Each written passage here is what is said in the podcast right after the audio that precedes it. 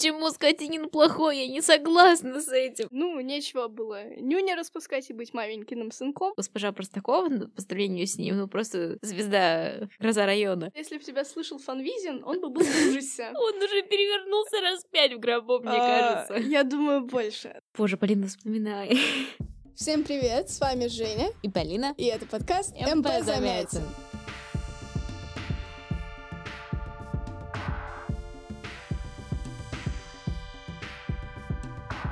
Мы готовимся к ЕГЭ по литературе. Я студентка первого курса журфака МГУ. А я в этом году заканчиваю 11 класс и собираюсь поступать на журфак. Сразу небольшой дисклеймер. Наш подкаст — это не полноценная подготовка к ЕГЭ по литературе. Мы просто помогаем вам. Поэтому, пожалуйста, читайте кодификатор, учите литературу в школе. Не надейтесь только на нас, но мы постараемся сделать вашу подготовку к ЕГЭ максимально приятной.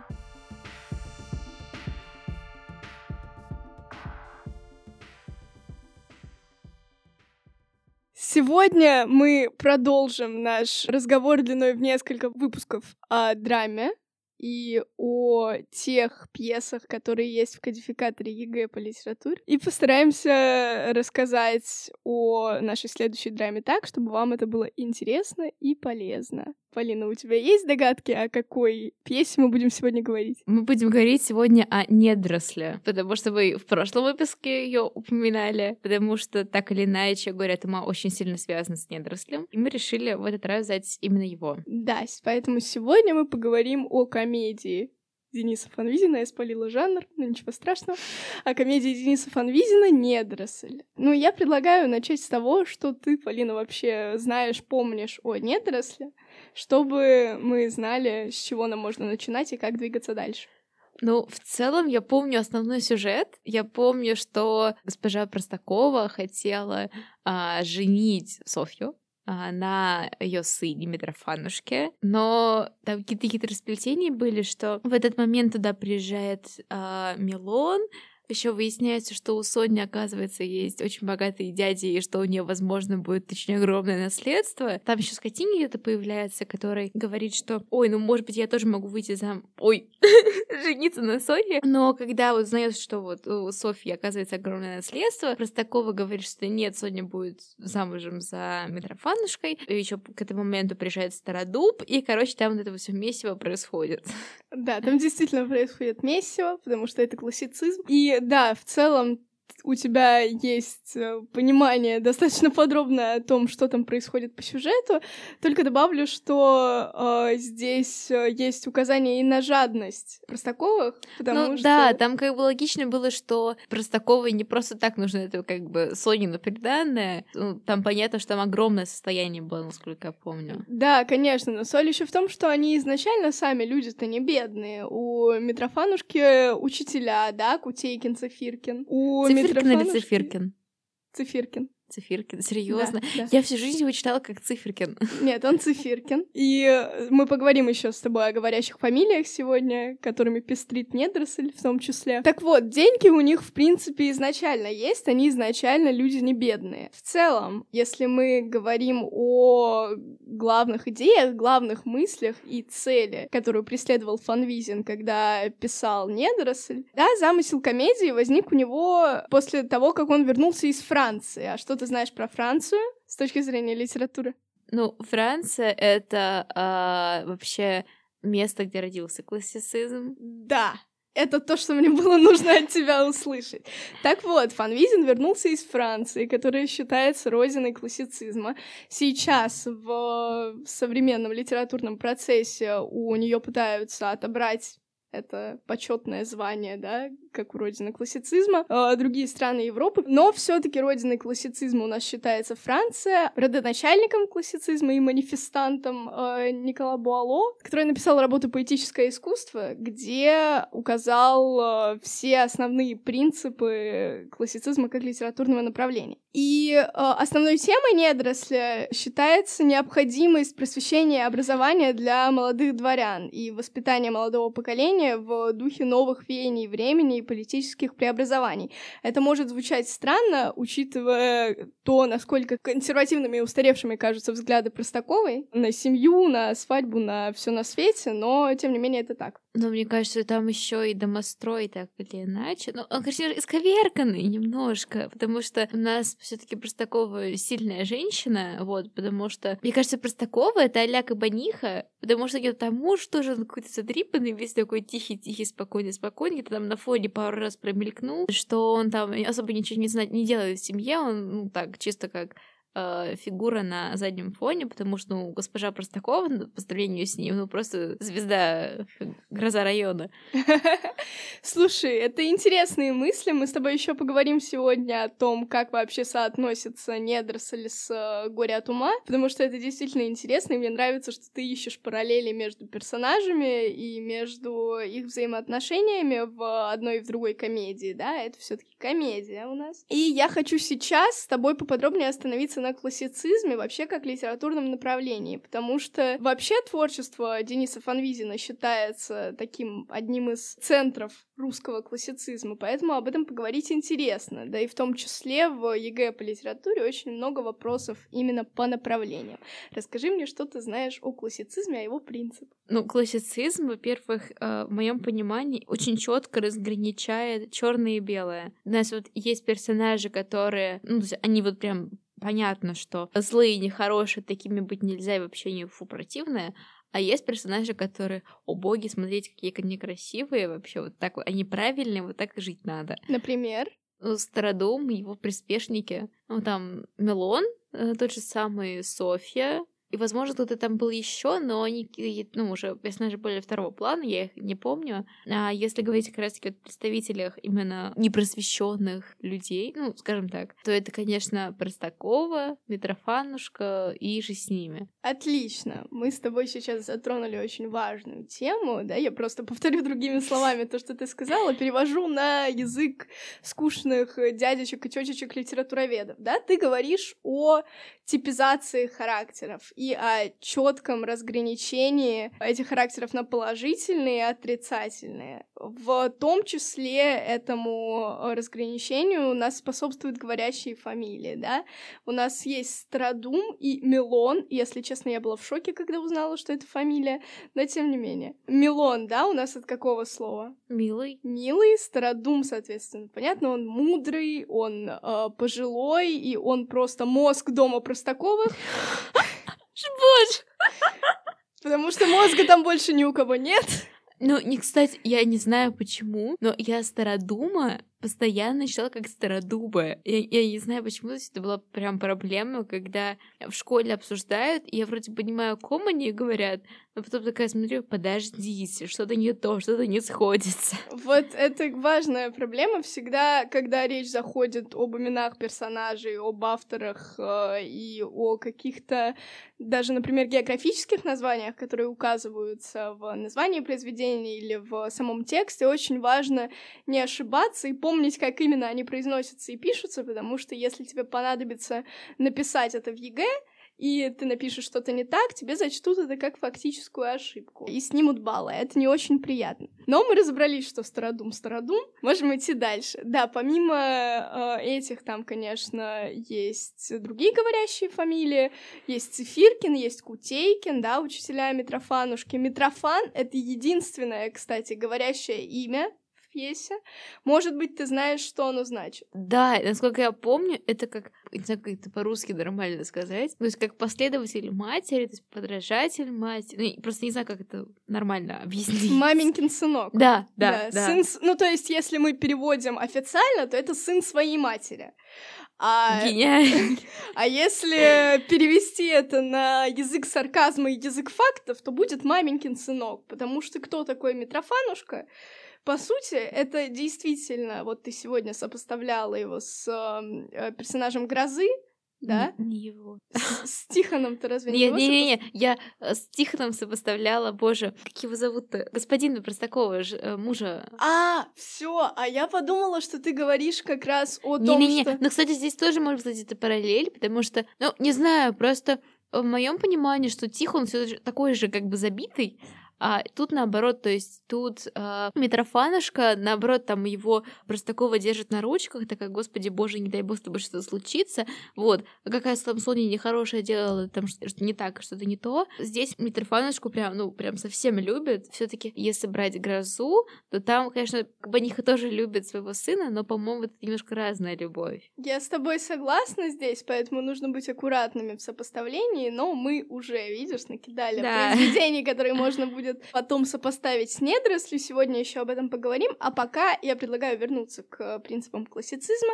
Мы сказали о говорящих именах, о типизации характеров, да, еще Буало и Сумароков, который считается манифестантом классицизма в России. Правда, его манифест э, «Наставление хотящим быть и писателями» написан через сто лет после Буало, но это не важно. Все равно манифестант русского классицизма. Вот до нас доходит с опозданием. Да, до нас все доходит с опозданием, особенно тогда доходило, да, не забываем, что это 18 век, там все очень медленно происходило, и литературный процесс в целом двигался медленно. Особенно если мы говорим о переносе идей из России в Европу, из Европы в Россию. Так вот, Принципы классицизма мы назвали уже говорящие фамилии, мы назвали типизацию характеров. Я добавлю, что если мы говорим о театральном классицизме, да, ведь э, в этом направлении писали не только драмы, но и эпические произведения, но сейчас мы говорим о драме. Тогда здесь имеет место быть еще три единства, да, единство времени, единство действия, единство места. Ну, слушай, по-моему, в целом тоже прикол классицизма, и он же тоже на сцене тоже есть. Да, я об этом и а, говорю, что если мы говорим о драме, то там это как раз очень важно, потому что, конечно, в эпических произведениях классицистических это тоже учитывалось и учитывается, если вдруг кто-то до сих пор пишет в классицизме, не знаю. Вот, но все-таки три единства больше характерно для драмы. Э, раньше там вообще был жесткий канон, да, мы знаем классицизм как самое канонизированное литературное направление, и там был жесткий канон, нельзя было писать драмы больше пяти действий, и там было расписано, что должно быть в каждом действии, О, как, как должны развиваться события приблизительно. Ну, кстати, сейчас ты сказала, нужно, кажется, пояснить, что такое канон, потому что канон — это какое-то устойчивое вещь, которая переходит из одного произведения в другое, и, как правило, она не изменяется. Да, Правильно ты говоришь, абсолютно канон — это устойчивое правило того, как надо писать, если мы говорим о литературных канонах. Так вот, единство времени, единство действия, единство места. То есть у нас должна быть одна сюжетная линия, действие должно происходить в одном месте, да, если мы говорим о недоросли, то это дом Простаковых, и у нас одна сюжетная линия — это то, что происходит в их семье, да, их семейные склоки, э, попытка Простаковой женить э, Митрофанушку на Софье, и, соответственно, добродетельные люди, добродетельные нравы, которые пытаются этому помешать. Милон, Страдум, сама Софья и так далее. Далее, единство времени, все это происходит в один день. Кошмар какой, господи, это, я, конечно, все понимаю, что это 17 век, но как много... 18 18 извиняюсь. Это так много вообще всего за один день. Слушай, ты очень удивишься, если я скажу тебе, что все, что происходит в преступлении и наказании Достоевского, происходит за три дня. Я знала это. Но, блин, там просто Раскольников страдает обоснованно, что, ну, то есть там дни тянутся дольше, чем ему кажется, и так далее. Он, у него там еще с психикой не все хорошо. Но здесь у всех персонажей с психикой все нормально. Почему так много всего? Я бы не сказала, что у них все нормально с психикой, потому что, в принципе, если у тебя типизированный плоский характер, очень сложно быть психически здоровым. А, так, я предлагаю тем временем постепенно перейти к еще одному принципу классицизма. Мы говорили с тобой о нем в прошлый раз, когда обсуждали горе от ума. Помнишь? Э, водовильный треугольник. Да, он самый. Но здесь не будет такого излома, как в «Горе от ума». Помнишь, у нас там был ломаная линия, а не треугольник? Там не треугольник, там трапеция. Да, там вообще что-то изломанное, ужасное. Мы когда рисовали это в школе, у меня как раз получилось как бы треугольник, а от него еще отходит такая ломаная линия, очень странная. Но нет, здесь будет ровный, совершенно спокойный, адекватный, классический, классицистический водовильный треугольник. Да, классический и классицистический это не одно и то же слово. Поговорим о водовильном треугольнике. Помнишь, да, у нас три звена. Кто у нас наверху? А, Софья, женщина, за которую борется. Да, а, соответственно, два нижних э, звена, две нижних вершины — это мужчины, которые за нее борются. В недоросли это у нас кто? Это Мелон, это Митрофанушка и это Скотинин. Да, Скотинин, он появляется, смотри, я, я бы сказала даже, что если мы рисуем треугольник, у нас же не, в нем три звена, а не четыре, поэтому один из этих троих мужчин как бы в угол треугольника не очень вписывается. Я бы сказала, что если нам нужно прямо нарисовать полный водовильный треугольник, в углы лучше всего было бы поместить как раз Скотинина и Милона, Потому что Митрофанушка, он не борется, да, ему мама сказала, что ты женишься на Софье. А, ну, У него как бы плане, нет да. этого желания, поэтому он где-то там, знаешь, Посередине. на периферии. Да, где-то на периферии Митрофанушка есть. Но он все таки не является звеном цепи. Те мужчины, Даже которые... здесь ему не повезло. Да, ему не повезло, к сожалению. Ну, нечего было нюня распускать и быть маленьким сынком. Так вот, в вершинах треугольника у нас Милон и Скотинин, да? Опять вспомним говорящие фамилии. Скотинин плохой, Милон хороший. Почему Скотинин плохой? Я не согласна с этим. Так, это интересно, почему ты не согласна с тем, что Скотинин плохой? О, боже, и когда я это еще читала, где-то была прям какая-то выстроенная конспирологическая теория вообще. Но мне, во-первых, было его жалко, потому что так или иначе он находится под э, гнетом своей сестры, вот, и что он, конечно, возможно, там весь такой плохой, что, возможно, бы он там уморил Софью голодным и так далее. Но все равно мне кажется, что так или иначе... Боже, Полина, вспоминай. я, я правда плохо помню вот это все дело. Скажу не так. Я его не говорила, что он прям абсолютно хороший, но мне было его жалко. И я не могу сказать, что он абсолютно плохой, потому что в конце, когда там Простакова падает на колени, а эта вся трагическая сцена, приходит этот Скотинин, и такой, типа, что происходит? И ему всегда такая, ну-ка, быстро взял, упал на колени. И он такой, что? То есть он просто глупенький. Он глупенький, у него вот есть типа вот его свинки, охоты и так далее. Оставьте мужика в покое, мужик в 40 лет еще ребенок. И из-за этого я, то есть, э, мне кажется, что и Соня ему была нужна, но так чисто для галочки, потому что э, что должен сделать каждый в своей жизни, это посадить дерево, построить дом и воспитать ребенка. Вот это, это было из этой же серии, мне кажется. Слушай, мне нравится то, как ты смотришь, какой у тебя современный взгляд на то, что там происходит, но мне кажется, если бы тебя слышал Фанвизин, он бы был в ужасе. Он уже перевернулся раз пять в гробу, мне А, кажется. Я думаю, больше. Но смотри, ты очень правильно делаешь, с одной стороны, потому что ты рассуждаешь о произведении, у тебя есть э, тяга к тому, чтобы копаться в идеях, э, рассуждать о персонажах и рассматривать их характеры не как э, плоские картоночки, а как характеры многогранных личностей. С одной стороны, это классно. С другой стороны, мы все таки говорим о классицизме.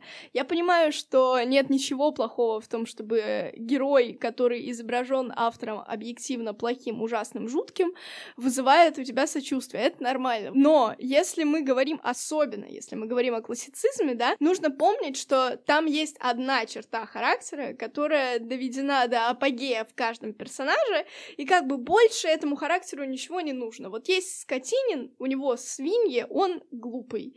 Есть Простакова, и вообще господа Простаковой, э, они на то и Простакова, что они тоже максимально простые, у них э, обыденное вообще сознание, они не стремятся к просвещению, вот они э, непросвещенные, глупые тоже, совершенно простые. Есть Митрофан, у которого главная черта в том, что он зависим от матери, в том, что он маменькин сынок.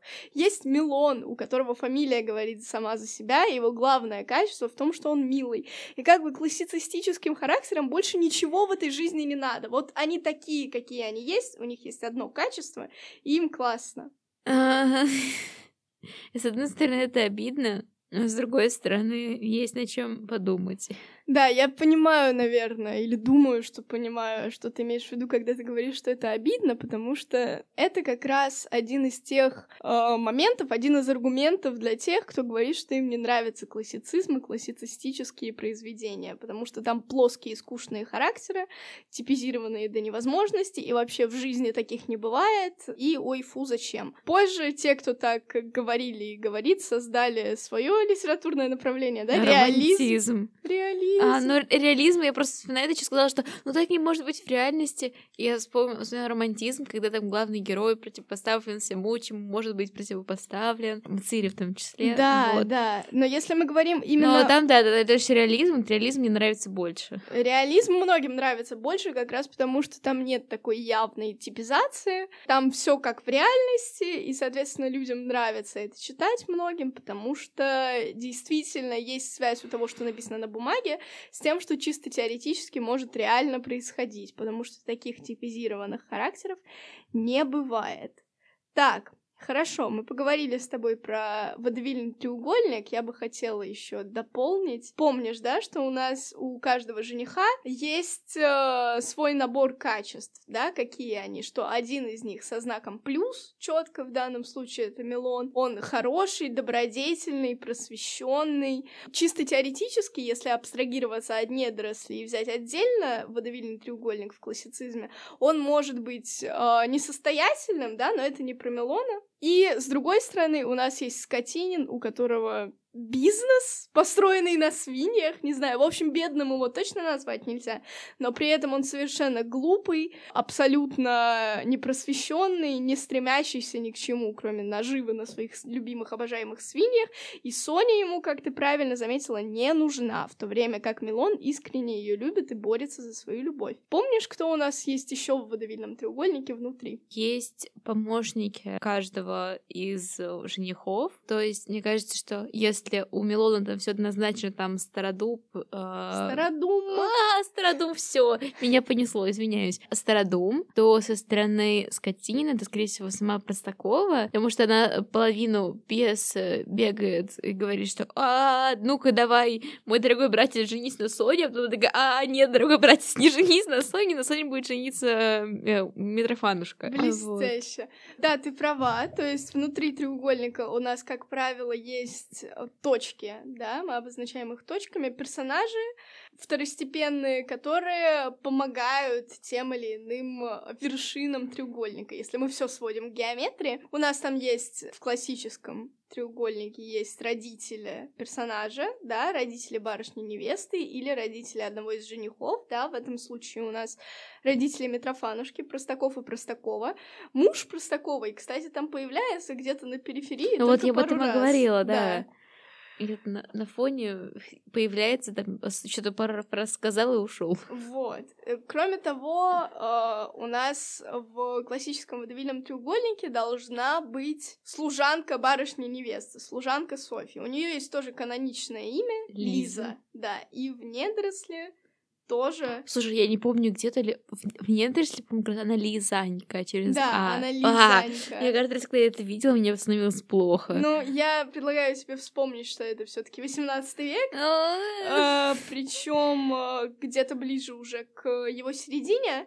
Вот, и там просто был такой специфический язык, и там все были лизаньками. Вот, и Лизонька, Лиза, она, как правило, на стороне барышни-невесты, которая либо не знает, кого выбрать первое время, а потом выбирает добродетельного жениха, либо, как Софья, сразу знает, чего хочет, вот у нее есть Милон, она его любит, и э, ей не нужны никакие э, Митрофаны, и тем более никакие Скотинины. Так, супер. Водовильный треугольник мы вспомнили. А может быть, я что-то забыла, и ты еще что-то хочешь обсудить? Перед тем, как мы перейдем к непосредственно ЕГЭшным заданиям, может быть... А, блин, на самом деле мы не обсудили, что у нас есть Стародум, вообще-то, и его тема, что надо быть более добрым крестьяном, что вообще невежа без души, зверь и так далее, потому что, так или иначе, он же там достаточно яркая фигура в целом произведения, и про него мы как-то так забыли немножко, мне кажется. Вот, потому что мы обсудили именно сам классицизм и водовилен треугольник, а об этом мы как-то с тобой умолчали. Ну, потому что если мы об этом не скажем, то а, мы упустим а, достаточно большой пласт, как минимум тему для сочинения, потому что мы тоже в школе не так давно разбирали а, недоросли, и у нас тоже у нас было несколько тем по как раз-таки идеям Стародума, и там была одна тема какие ценности продвигают Стародум и его последователи. И тоже, то есть, надо об этом, мне кажется, сказать. Да, ты совершенно права. И пока ты говорила, я вспомнила про еще одного персонажа, о котором мы забыли, но сначала о Стародуме. В целом, ты уже многое сказала, да, умудрившись уместить это в несколько фраз. Стародум, э, у него тоже говорящая фамилия, он мудрец, он мозг дома Простакова. Самый просвещенный мыслитель всей пьесы. И у него идеи, как ты сказала, у, например, вот можно в пример взять только одну идею, и по ней уже все будет понятно. Э, идея об отношении к крестьянам, да, более мягком. Потому что в тот период даже, я бы сказала, чуть позже, вот написано недоросль, а через несколько лет буквально произвелось окончательное закрепощение крестьян, да, когда на престол зашла Екатерина II и начала вводить свои порядки, крестьяне окончательно закрепостились, да, она отменила указ о, дай бог памяти, как он называется? Юрьев день? Да, о вольных хлебопашцах, если а, я не ошибаюсь. Да, да, вот, да, да, да, это с этим связано. Да, она отменила как раз этот указ, где было сказано, что в Юрьев день можно было отпускать крестьян, они э, могли быть вольными. Вот. Нет, насколько я понимала, там э, это когда крестьяне могли свободно с одного места переехать в другое. Да, да, я о том же, что, а, ну, конечно, никто не даровал полную свободу крестьянам, да. в том плане, что они могли э, переехать, да, и переехать на другую землю и работать уже на другой земле. То есть у них был, по сути, один день свободы, потому что в другие дни они не могли уехать от э, своего помещика, от того, кому служили, и на чьей земле работали. Так вот, она это все отменила, крестьяне окончательно закрепостились. Возвращаемся к Стародуму.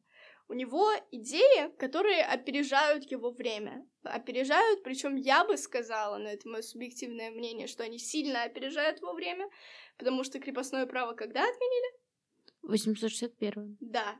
А это все-таки еще далеко не 861 год, намного раньше. И э, здесь ни о каком освобождении крестьян и отмене крепостного права речи вообще не шло.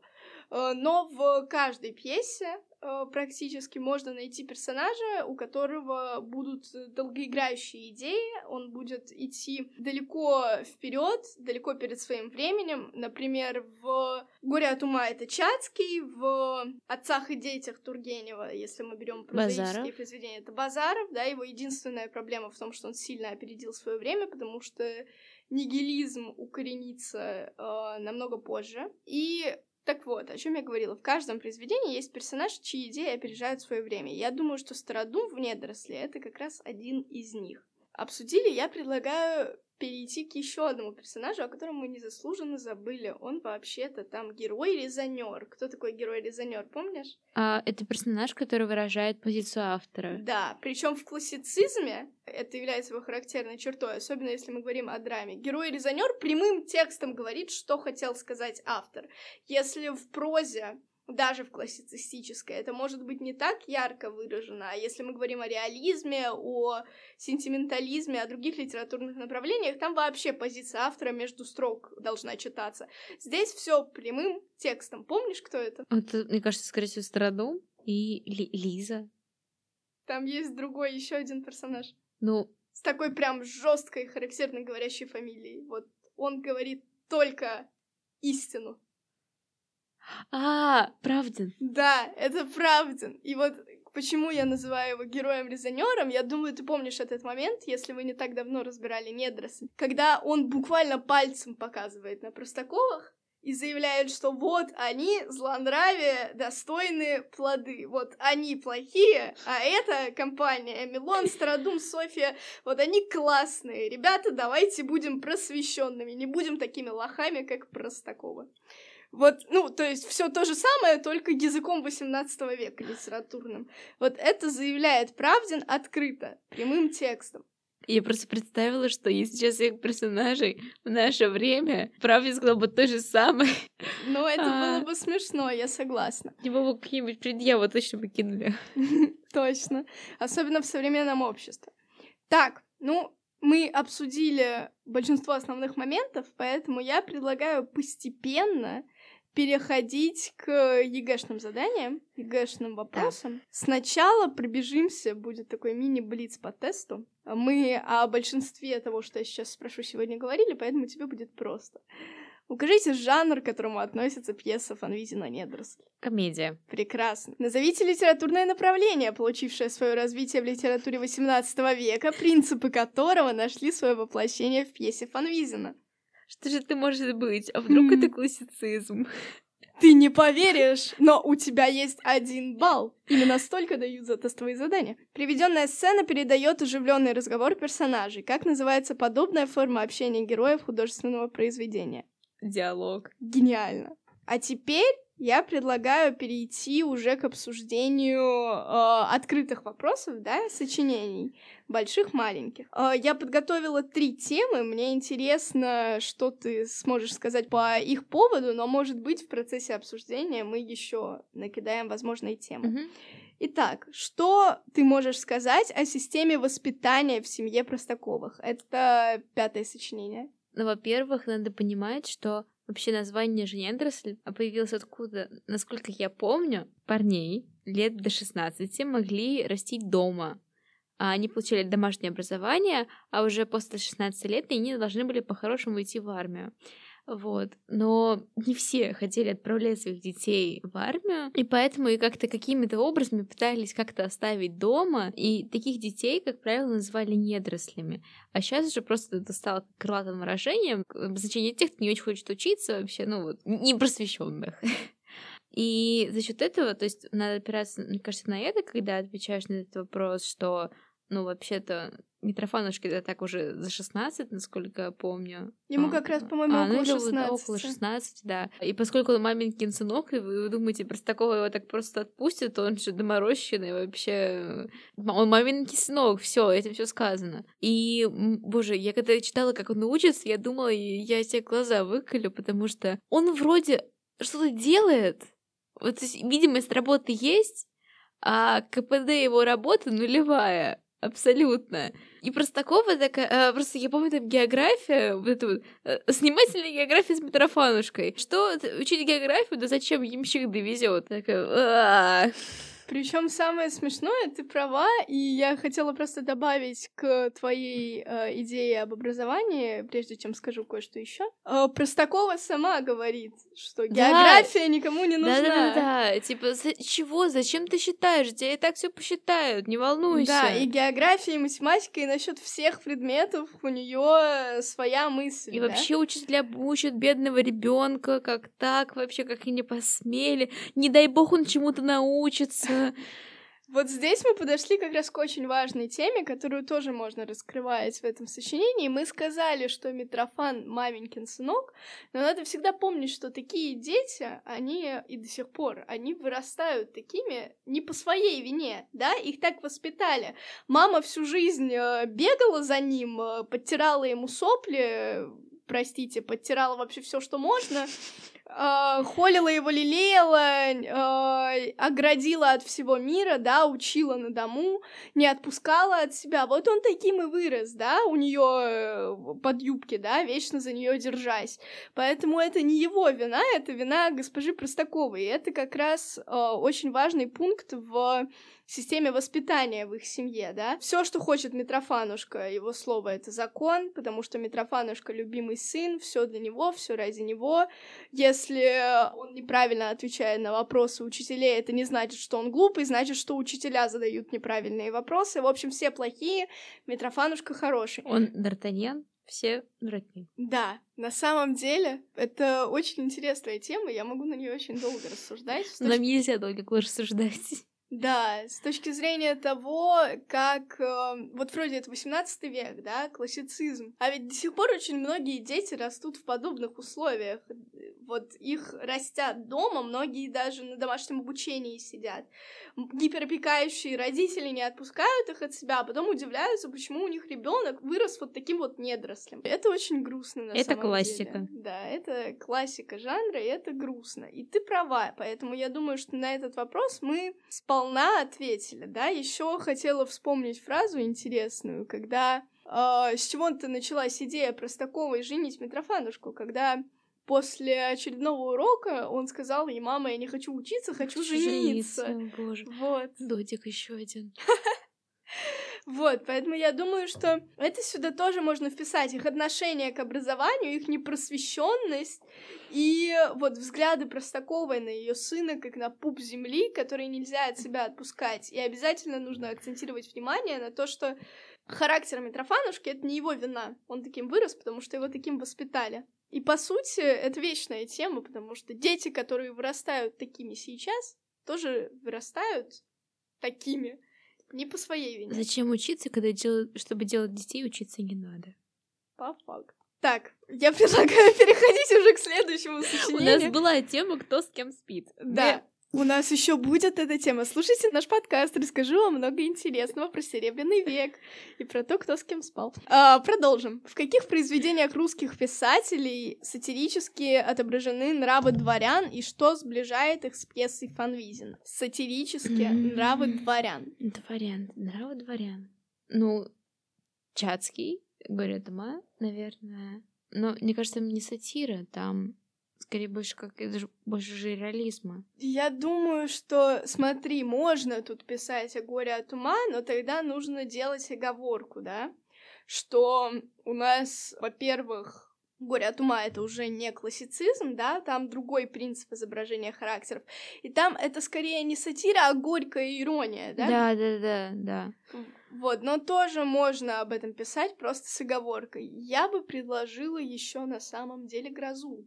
А, да, кстати. Мы очень много с ней сегодня сопоставляли уже, и я думаю, с этой точки зрения тоже можно. Ну, кстати, надо понимать, что... То есть там вот, помнишь, был какой-то персонаж, я не помню, как его зовут. ты Друзья? щас- Да. Короче, механик самоучка. А, сейчас. Да. Подожди, нет, нет, я, я- я не могла забыть. У него, у него фамилия как, как у настоящего физика со сменой одной буквы. Сейчас я вспомню. Сейчас. Я в себя верю, я Щас. пока знаю. Кулигин. Кулигин, молодец. Да, а Окей. настоящего физика э, Кулибин. фамилия Кулибин, да. Вот, Кулигин там же приходит такой, «А, давайте построим громоотвод. Да. Типа, а на самом деле, ну, в в то время уже громоотводы стояли достаточно во многих местах, вот, что это была не какая-то супер новая идея, которая появилась там вот буквально вчера, а на самом деле, то есть в Москве, в Питере уже стоят эти несчастные громоотводы, то есть Калинов просто хрен знает где находится, и до него доходит очень долго. А при этом ты помнишь, что ему ответили, кстати, на вот это давайте что за трэш какой-то, мы не будем это делать. Мы не будем гневить Бога. Да-да-да-да. Если Бог послал грозу, значит так надо, а мы тут, значит, всякие штуки будем строить, которые будут противиться воле Божьей. Нет, нет, никогда. Ну, то есть там совсем ну вот да, да, да, плохо. и вот за счет этого, мне кажется, тоже вот можно э, как пример э, привести. Да, рассматривать их консервативность. Это интересно. Еще я бы предложила, возможно, ты удивишься, но капитанскую дочку. Потому что там самое-самое-самое начало, когда рассказывается о том, как рос Петрушек Гринев, и там есть прямо строчки, да, он про себя рассказывает, что я рос недорослем. Я тоже доморощенный такой мальчик, которого воспитали дома, образование ему дали дома, и потом решили вот отправить на службу. А он на службу не хотел, потому что дворянскому сынку и дома хорошо. Ну, слушай, для меня вот это сопоставление вообще не котируется, потому что, ну, извините, где Гринев, боже, одуванчик? Ну, как боже, одуванчик, он нарушил э, приказ своего командира и поехал за своей любовью вот в эту несчастную крепость. И Митрофанушка, который, «Э, мама, я не знаю, как будет 2 плюс 2, Так ты же сколько?» можешь противопоставлять. Это ну, ж кстати, классно. да. Ты Ну, можешь написать. Тут чисто противопоставление, вот, потому что, ну, господи, Гринев в целом зайка, отстаньте. Он же Петр, по-моему. Петр Гринев. Да, Петр- Петруша. Он то Петруша. Митрофанушка и Петруша. Ну вот. И, кстати, это тоже, ты будешь смеяться, но это же тоже причина для сопоставления, пункт, да, аспект. Петрушу все называют Петрушей. Он не Петр, он идет как Петруша. Ну, если мы говорим о его семье, понятно, что в официальных э, разговорах каких-то на службах он Петр, причем еще и с отчеством. А- Петр Андреевич. да, а Митрофанушку все называют Митрофанушкой. Вообще все. Ну, то есть вот эта ласкательная форма имени, она указывает на то, что они не доросли, на то, что они не доросли. Вот. Игра слов. Прелесть. Отлично. Я думаю, что мы поговорили, кстати, с тобой уже сегодня о двенадцатых темах, да, о том, что там могут попасться идеи Стародума. Конечно, там... Там, я, сколько я помню, там еще была тема по поводу, э, что не так делает э, Простакова вообще, какая она нехорошая. Что-то типа, я просто не помню точно, как там звучит эта тема. Ну вот, но об этом мы тоже с тобой сегодня чуть-чуть поговорили, когда затронули тему воспитания, да, в их семье, что она видит Митрофанушку как центр своего мира. С одной стороны, мне просто такого даже жалко, потому что это нормально для матери. Вот у тебя единственный ребенок, и причем, если это мальчик, да, которому служить в армии, понятно, что ты как мать не хочешь его отпускать. Но при этом ее непросвещенность и э, Гиперопека. вот эта гиперопека, она доходит до абсурда просто. С этой точки зрения как раз там над ними фанвизин иронизирует, да, это основа для сатира. Плюс еще она очень меркантильна. Да, Она жестокая и меркантильна. Да. Поэтому вот здесь как раз можно писать то, о чем мы говорили до этого, и то, что сказали сейчас.